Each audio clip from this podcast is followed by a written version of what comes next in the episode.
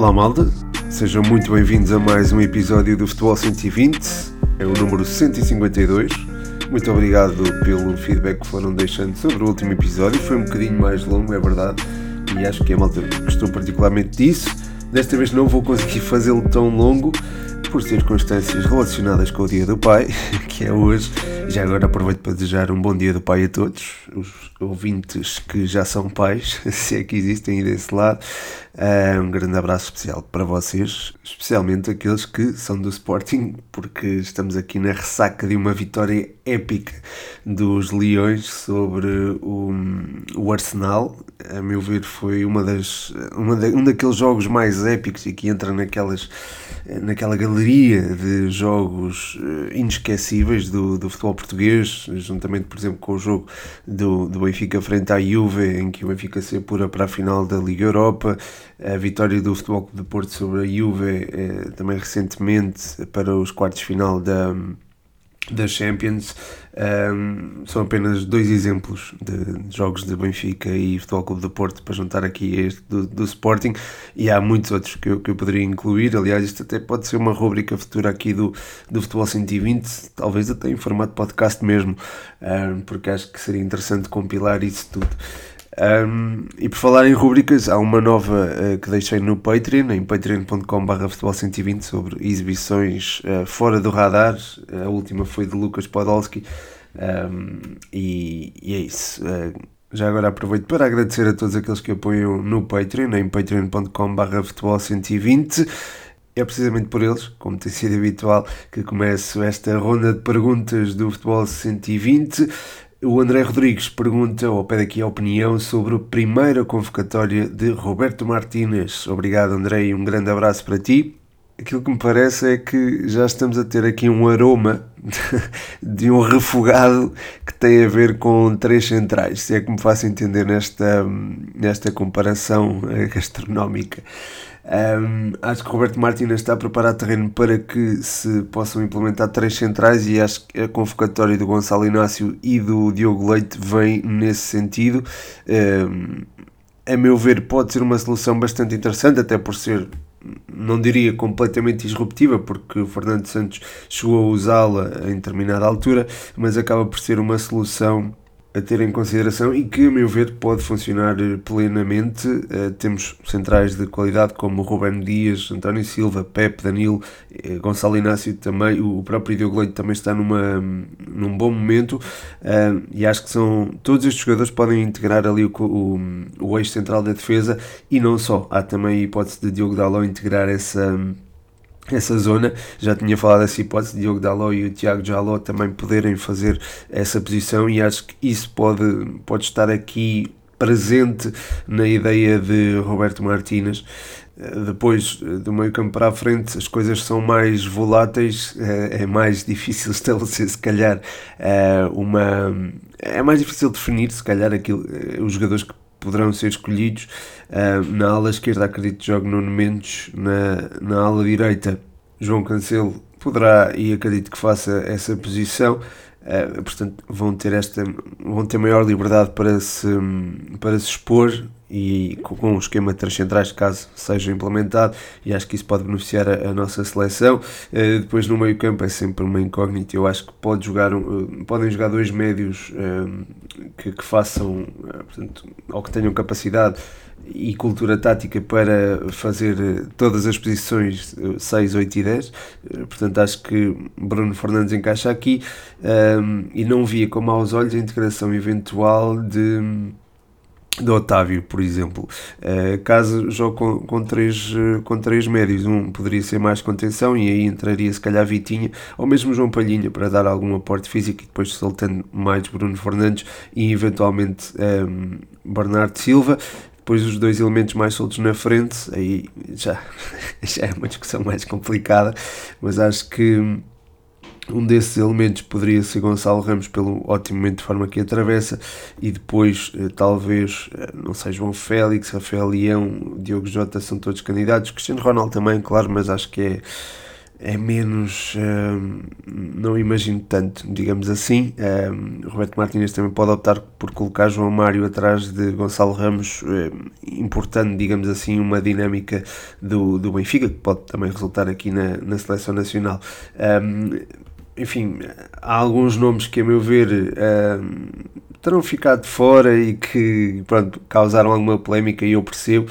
Um, nomeadamente o Pote, o Florentino, o Nuno Santos. Aliás, o João Maria Blanco, já agora aproveito para mencionar, perguntou se Pote e Tino deviam ter sido convocados.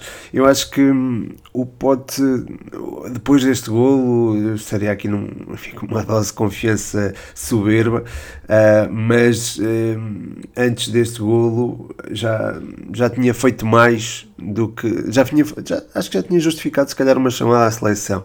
E acho que já tinha chamado outras chamadas à seleção uh, que acabou por não, não serem efetivadas. Um, entendo que Roberto Martínez não queira já.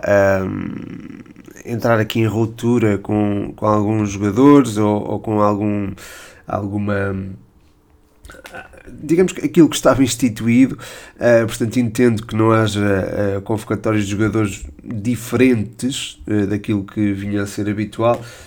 no entanto, entendo esta pergunta por Pote por Tino e até por Nuno Santos. Um, o Florentino acho que era, era alguém que podia acrescentar bastante na nossa seleção, sobretudo pelo facto de recuperar a bolas em zonas adiantadas, ser eficaz nesse aspecto, ser um jogador também que um, tem rotinas ou tem capacidade para fazer a posição 6 e no sentido de uh, integrar ali um meio campo a dois em que os dois elementos uh, fazem um pouco de tudo, seria também útil nesse sentido, mas também entendo que não haja aqui uma, uma mudança radical uh, e entendo que haja aqui algum equilíbrio, portanto, responder aqui à pergunta do, do João Maria Blanco, acho que mereciam, o Pote e o Tino mereciam ser convocados, agora também entendo que não, não o sejam.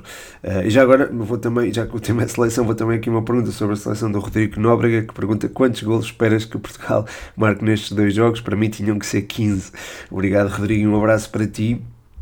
Uh, de facto, sim, isso, isso seria ótimo, mas acho que hoje em dia já não, já não há essas goleadas com tanta facilidade.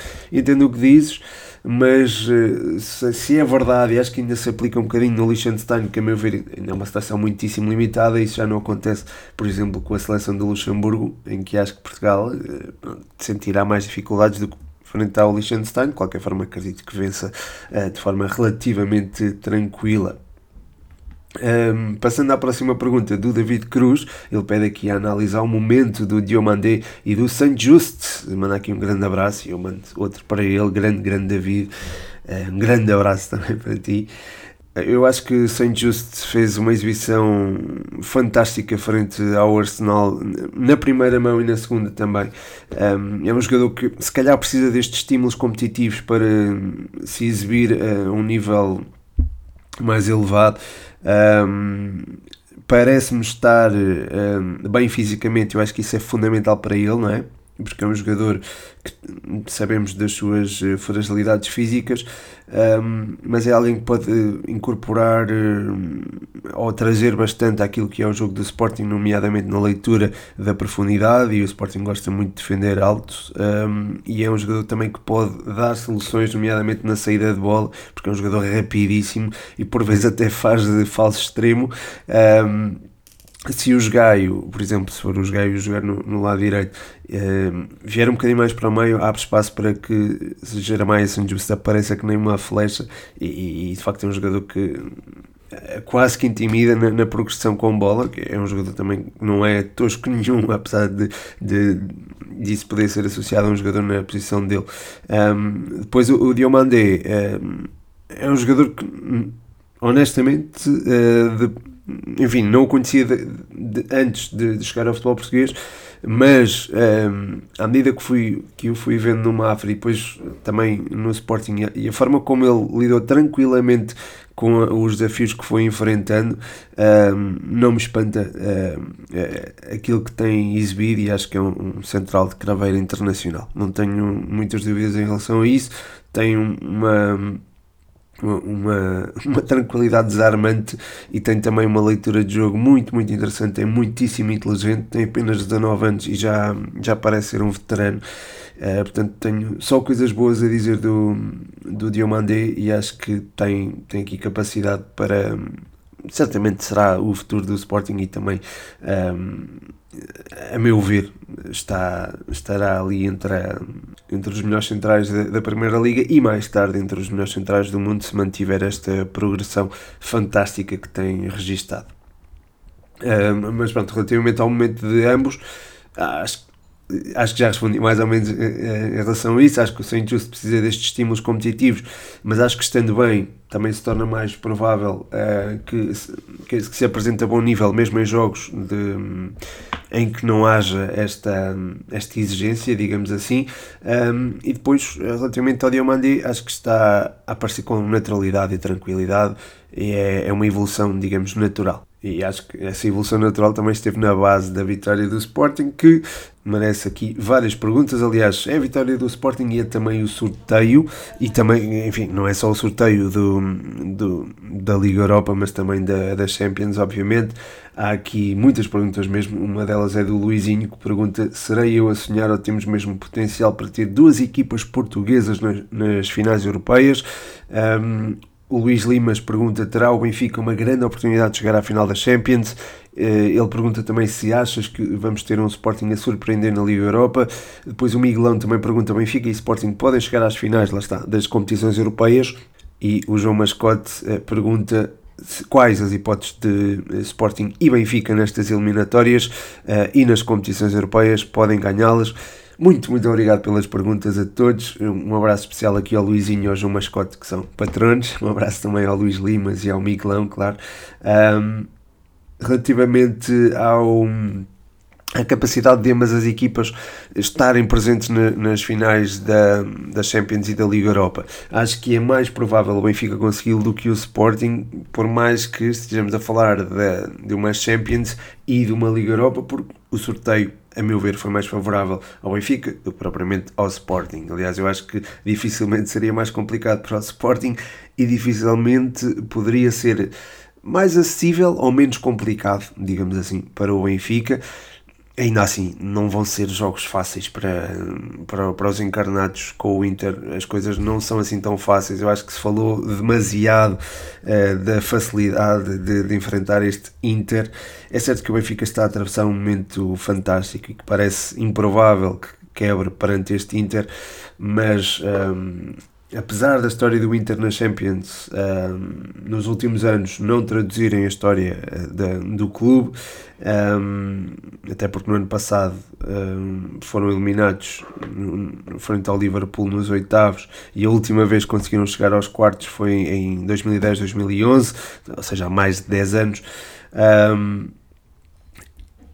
é normal que haja essa reflexão por esta via, é normal que haja esta reflexão pelos jogos frente ao Futebol Clube do Porto, que acho que todos eh, pensamos o Futebol Clube do Porto tinha equipa para eliminar este Inter, eu acho que tinha capacidade para isso. Um, eu acho que há qualidade nesta equipa que deve ser tida em conta, nomeadamente a nível ofensivo, na saída de, de bola, que tem muita qualidade. E houve duas ou três vezes no Estádio do Dragão em que a equipa saiu com um, dois toques e, e, e em pouco tempo estava já no, na zona de. Eh, na zona, no último terço de, do terreno. Eh, esta facilidade é preciso ser eh, contrariada com uma boa uma boa, uma boa pressão à saída de bola. O Benfica tem, né? eh, mas o, o Futebol Clube do Porto também a tem e não conseguiu contrariar às vezes esta, esta equipa do Inter que tem Barella, Salhanoglu, uh, eventualmente também Brozovic e o próprio Mkhitaryan, eh, jogadores importantíssimos. Depois há centrais que conseguem sair com a bola limpinha e é, e é também desarmante a forma, por exemplo, como Bastoni consegue sair a jogar. Um, e lá está, eu acho que é preciso ter isto em consideração. Também é preciso ter em consideração a mobilidade do Lautaro e do Lukaku. São dois jogadores um, também extremamente perigosos, se bem que o Lukaku esteja a aparecer. Não sei como é que irá, uh, ou se irá aparecer uh, de início frente ao Benfica. São jogos difíceis uh, para os encarnados, vão ser certamente o que se segue será um duelo frente a Milan ou Nápoles. O Nápoles, se calhar, tem, tem poderá focar-se mais na, na Champions mas não sei até que ponto é que o Milan também não poderá eliminar o Nápoles, porque são duas equipas do mesmo campeonato, têm conhecimento mútuo e isto pode também desencadear uma eventual surpresa para quem acredita que o Nápoles se irá apurar eh, para as meias finais da, da Champions. A meu ver é favorito, claro, mas uh, também será, será complicado. Seja qual for o adversário das meias eventuais do Benfica, acho que o Benfica também terá capacidade para superar essa equipa, portanto acho que o sonho da final da Champions é real. Quanto ao Sporting, vai enfrentar uma Juve que a meu ver está melhor que o Inter neste momento. Um, a nível tático, uh, a equipa parece muito mais segura do que no início da temporada. O Allegri parece ter encontrado a fórmula eh, de equilíbrio do seu meio-campo. E aqui eu destaco a evolução do Miretti, que tem dado uma ajuda preciosa ao corredor central um, ehm, e que está associado a um jogador, a meu ver, está a evoluir mais, ou está a evoluir de acordo com aquilo que esperava dele, que é o Locatelli. Uh, o meio-campo está muito funcional e isso é, é algo que. Que deve ser tido em consideração. Depois a solução de incorporar o, o Danilo e o Alexandre numa linha de 3 parece estar a resultar bem, sobretudo no controle da profundidade. Eu tinha algumas reservas em relação a isso, mas acho que está, está a funcionar bem. E depois no ataque acho que Di Maria é crucial. Um, ali a mover-se atrás de Vlaovic ou Milik um, acho que tem tido um papel muito importante e será, a meu ver, o homem a ter em conta e o homem a anular por parte da defensiva do Sporting que enfim, tendo ali uma, uma linha de três centrais e, nos três centrais muita qualidade na saída, poderá eventualmente um, superar a primeira fase de pressão da Juve. O problema acho que estará mesmo no, no corredor central e acho que é aí o maior desafio que, que o Sporting vai ter de enfrentar.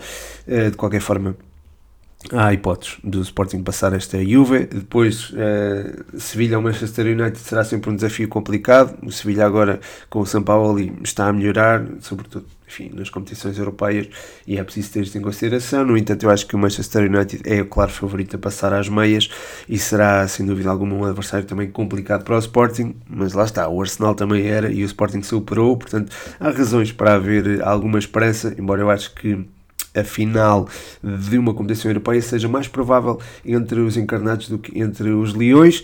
E já agora aproveito para, para dizer, uh, ou fazer um callback, digamos assim, uh, ao, a, um, a um Futebol 120 em que eu mencionei que não imaginava uma equipa italiana a chegar à final da Champions e a verdade é que isso pode acontecer, não é? Portanto, há ali três equipas italianas e uma portuguesa na disputa por um lugar da Champions e acho que isto é, é de salutar, uh, não só o facto de, eu, de eu estar errado, mas também. Uh, o facto do futebol italiano estar a dar eh, algumas cartas aqui no, no contexto europeu.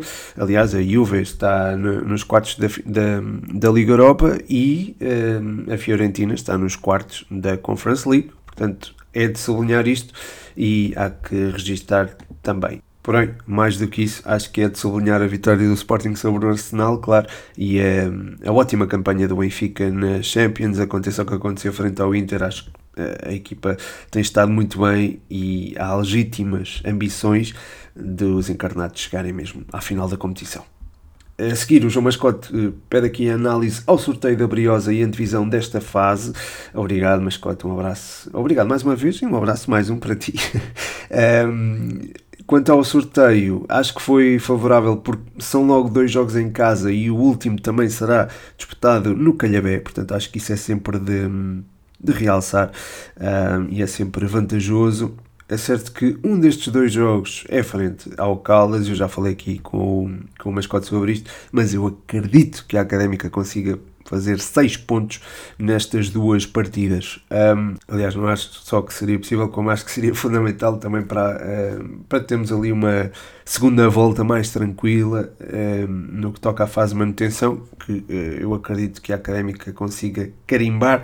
É certo que Moncara Paciência e Fontinhas, por exemplo, já conseguiram travar a Briosa, mas uh, a jogar em casa, uh, perante os nossos adeptos, acredito que a Académica não desarme e consiga uh, fazer também uh, 3 pontos em cada um destes jogos. Portanto, acredito que possamos vencer os jogos em casa e vencendo os jogos em casa, as coisas ficarão certamente bem encaminhadas para assegurar um lugar na Liga 3 e depois no próximo ano atacar ali a subida. Isso é que era. A seguir, uh, passando aqui para o Futebol Clube do Porto, o Barbosa pergunta se Sérgio Conceição merecia outra direção ou ele é bom porque consegue fazer muito com pouco. Um abraço, um abraço para ti também, Barbosa. Relativamente à direção, eu não, não me sinto capaz ou confortável para opinar, mas uh, acho que ele merece mérito por tudo aquilo que fez ao serviço do Futebol Clube do Porto até agora. Ainda continua no clube, eu não estou a dizer que que merece um, que, não estou tipo, a fazer uma, uma análise após ou póstuma vá, relativamente à sua, à sua participação no Futebol Clube do Porto, nada disso uh, acho é que um, merece o mérito uh, perante a pergunta que estás a, a, colocar, acho que merece ser realçado a forma como ele tem trabalhado a sua equipa uh, a sua equipa ou as equipas que teve desde que chegou ao Futebol Clube do Porto. Em 2017, 2018 acho que conseguiu uh, fazer pouco, ou fazer, fazer muito com pouco, sagrou-se campeão nacional numa equipa onde não existiam praticamente reforços sonantes e acho que fez um, um trabalho fantástico. Na época, na época seguinte também fez um, um, ótimo trabalho, mas não, lá está, houve o tal desperdício dos, um, ehm, dos 7, não lembro, foi 7 ou 8 pontos para o Benfica, uh, e acho que isso acabou por custar caro, uh, eh, um, ehm, e, enfim, apesar da equipa ser ligeiramente melhor, acho que também não se deve, não, acho que não se deve culpar seja Conceição pela época menos conseguida, na época seguinte houve o inverso, ou seja, houve uma recuperação desses pontos de atraso para a equipa se sagrar campeão, e nas circunstâncias circunstâncias em que foi, não é? Com toda a questão da, da, da pandemia.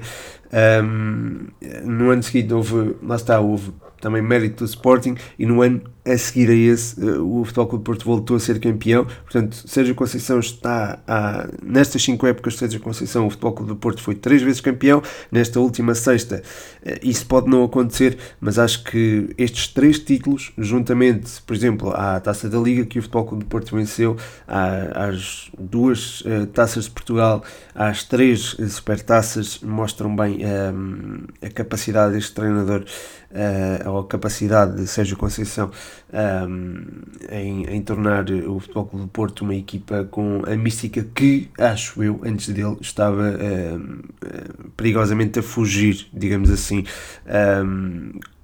Conseguiu resgatá-la, conseguiu tirar o melhor partido dos seus jogadores, fez com que alguns jogadores se tornassem jogadores a Porto, que é essa marca registada que, que os portistas gostam muito e acho também acho que é justo uh, denotá-la. Portanto, acho que há todo o mérito de Sérgio Conceição na sua. No, no, seu trajeto ao serviço do Futebol Clube do Porto, acho que irá ser ainda mais valorizado uh, quando sair. Não sei quando é que isso irá acontecer, mas uh, acredito que isso seja ainda mais valorizado no futuro. Uh, ainda no futebol português, o Luís Martins, a quem eu mando também um grande abraço para a Dinamarca, ele pergunta até onde vai o Aroca. Um, Luís, eu acho que o Aruca vai até onde deixarem sonhar o Aruca. É, a exibição em, em, Guimarães foi muito bem conseguida, apesar daquela primeira parte com maiores dificuldades.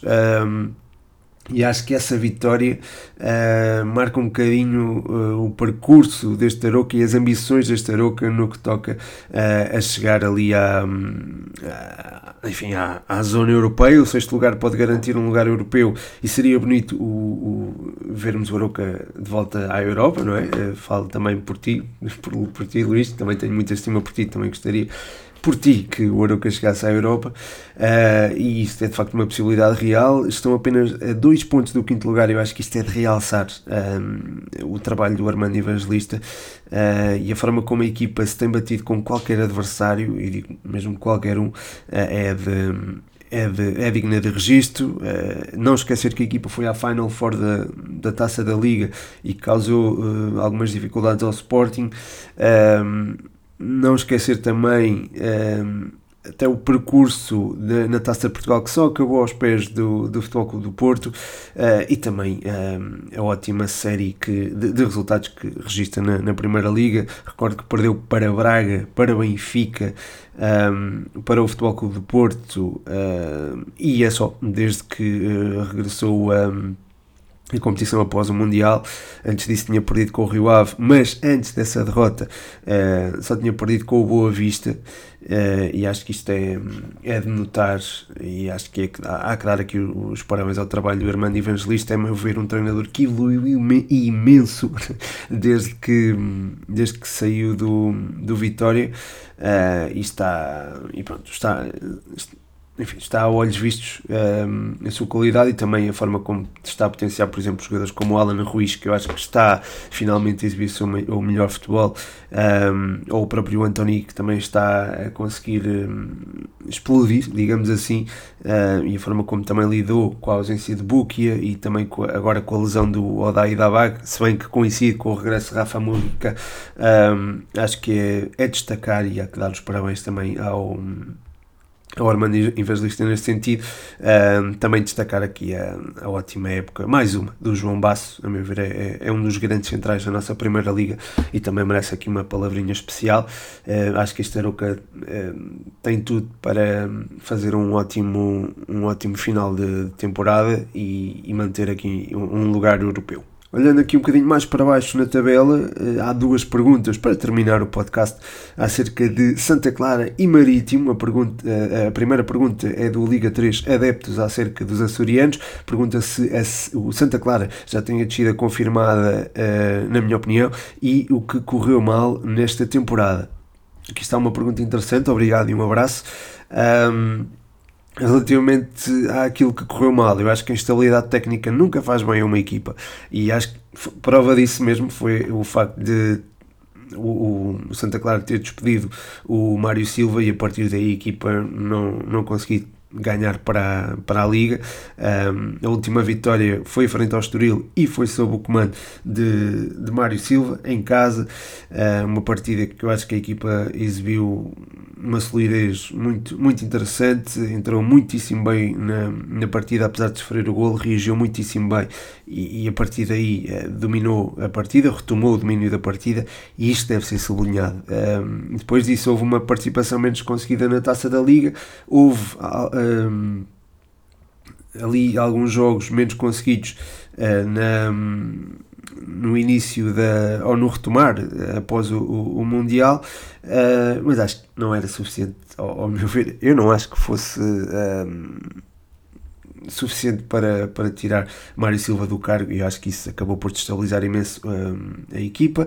Uh, depois houve também, enfim, houve mudanças muito grandes entre os açorianos uh, no que toca aos seus, uh, aos seus jogadores um, e isso também acaba por destabilizar um bocadinho.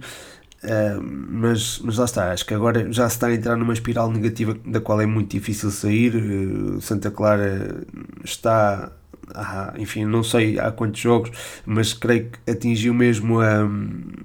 creio que atingiu o recorde de jogos sem ganhar na, na Primeira Liga, o recorde interno.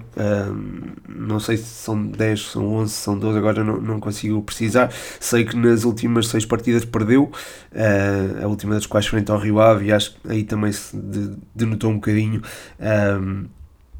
a incapacidade desta equipa em sair desta, desta espiral uh, negativa quando um conjunto de jogadores ou quando uma equipa de futebol entrar numa numa sequência menos positiva é muito difícil sair dela e acho que o Santa Clara está a atravessar esta fase. Se calhar a paragem para as seleções pode ajudar, mas o Santa Clara vai enfrentar o Sporting logo ali no dia 2 de Abril, um, recebe o Vizela e depois vai ao Dragão. Portanto, há aqui aqui este jogo com o Vizela acho que será importantíssimo para as contas finais, porque lá está, uh, tem estes dois jogos com os grandes, depois, ou os chamados grandes, se preferirem, e depois no final da temporada tem os jogos com o Braga e com o Benfica fora de casa.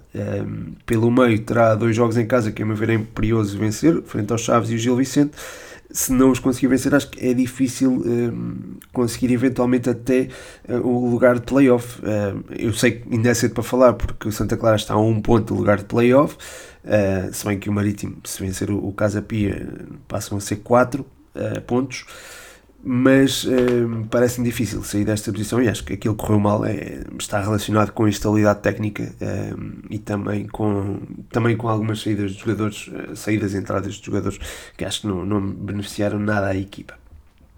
Por fim, tenho aqui uma pergunta sobre o Marítimo. O Nóbrega, o Rodrigo Nóbrega, uh, deixou aqui mais uma pergunta. Ele pergunta: aqui na ilha é difícil saber o que os continentais pensam do Marítimo, mas o que chega é que ninguém no continente gosta do Marítimo e principalmente das equipas madeirense e açorianas. A minha pergunta é, de uma perspectiva de Portugal continental, se os continentais têm ou não algo contra o Marítimo e se têm, o que é. Ora, obrigado mais uma vez, Rodrigo, e um abraço para ti. A meu ver, eu acho que não há nada contra o Marítimo, pelo menos falo por mim, eu desde que nasci, desde que habituei a ver futebol, o Marítimo sempre esteve na, na primeira divisão e sempre gostei de, não digo enfim, claro que não gosto do Marítimo como gosto da Académica, mas é, é, um clube que é um clube histórico do futebol português, é um clube que merece todo o respeito e a meu ver uh, e da experiência que eu tenho uh, junto de, de, outras pessoas. Acho que não há nada uh, no continente uh, contra o marítimo. acho que todo o percurso desta, desta equipa, mesmo até na, nas competições europeias, quando, quando os conseguiu alcançar, é, é de registar e acho que o Marítimo, a meu ver, faz bem ao futebol. Tanto o Marítimo como Santa Clara representam regiões que, que merecem essa, essa mesma essa mesma representatividade, passa a redundância, e, enfim, no caminho diz respeito, gosto bastante até do, do Marítimo, um, ehm, e também gosto do Nacional, atenção, só ver, só ver mal está a ouvir do Nacional, e, e, Rodrigo não leves a mal, mas também simpatizo com o Nacional, em geral gosto das equipas das ilhas, e, e, acho que fazem bem ao nosso futebol e até trazem, a meu ver, um, um acrescido grau de dificuldade às equipas do continente que terão de se deslocar, não é? Portanto, acho que isto também torna a competição mais interessante, da mesma forma que há o Mallorca, por exemplo, na, na La Liga, também há aqui esta, esta questão do, do Marítimo ser uma, uma equipa das ilhas que também dificulta as equipas do, do continente e acho que torna, torna a competição muito mais interessante se houver aqui representatividade de várias regiões e, e nesse sentido acho que o Marítimo é uma, uma forte bandeira da, da, da Madeira e, uma, e um digno uma, uma equipa digna do, do, nosso futebol e uma equipa histórica do nosso futebol, portanto acho que a meu ver e do, meu contacto com, com outras pessoas acho que não há nada contra o Marítimo uh, e aproveito já agora para mandar um grande abraço também para, para a volta da Madeira, para os, para os maritimistas, uh, que, que, lá está, um, eh, acho que não sei, a par do Braga do chamado, e dos chamados três grandes, acho que é a única equipa que nunca vi descer na, na Primeira Liga. Uh, portanto, acho que só por aí vê-se também a, a, importância do Marítimo no futebol português e também na minha experiência com o futebol português. Portanto, é isso. Uh, terminamos portanto, com esta nota, com este abraço especial para a Madeira e para o, para o Marítimo. Espero que tenham gostado do episódio. Se estão a ouvi-lo no dia do pai, aproveitem para dar um abraço ao vosso pai. Já agora recomendem aqui o Futebol 120. Uh, eh, se forem pais, deem um abraço também ao vosso filho e digam para ouvir também o Futebol 120. E é isso, malta. Quero só deixar também aqui um abraço muito, muito especial ao João Catalão, nosso champ brioso, que apoia em patreon.com.br futebol 120. Muito obrigado por estarem desse lado, por ouvirem o podcast, por deixarem eh, as vossas perguntas. Se estiverem a ouvir, eh, tanto no Spotify como no Apple Podcast, deixem também uma, uma enfim, uma crítica positiva, se acharem que o podcast merece, claro. E, e pronto, e é isso, malta. Um grande abraço, meu nome é Pedro Machado e este foi mais um Futebol 120.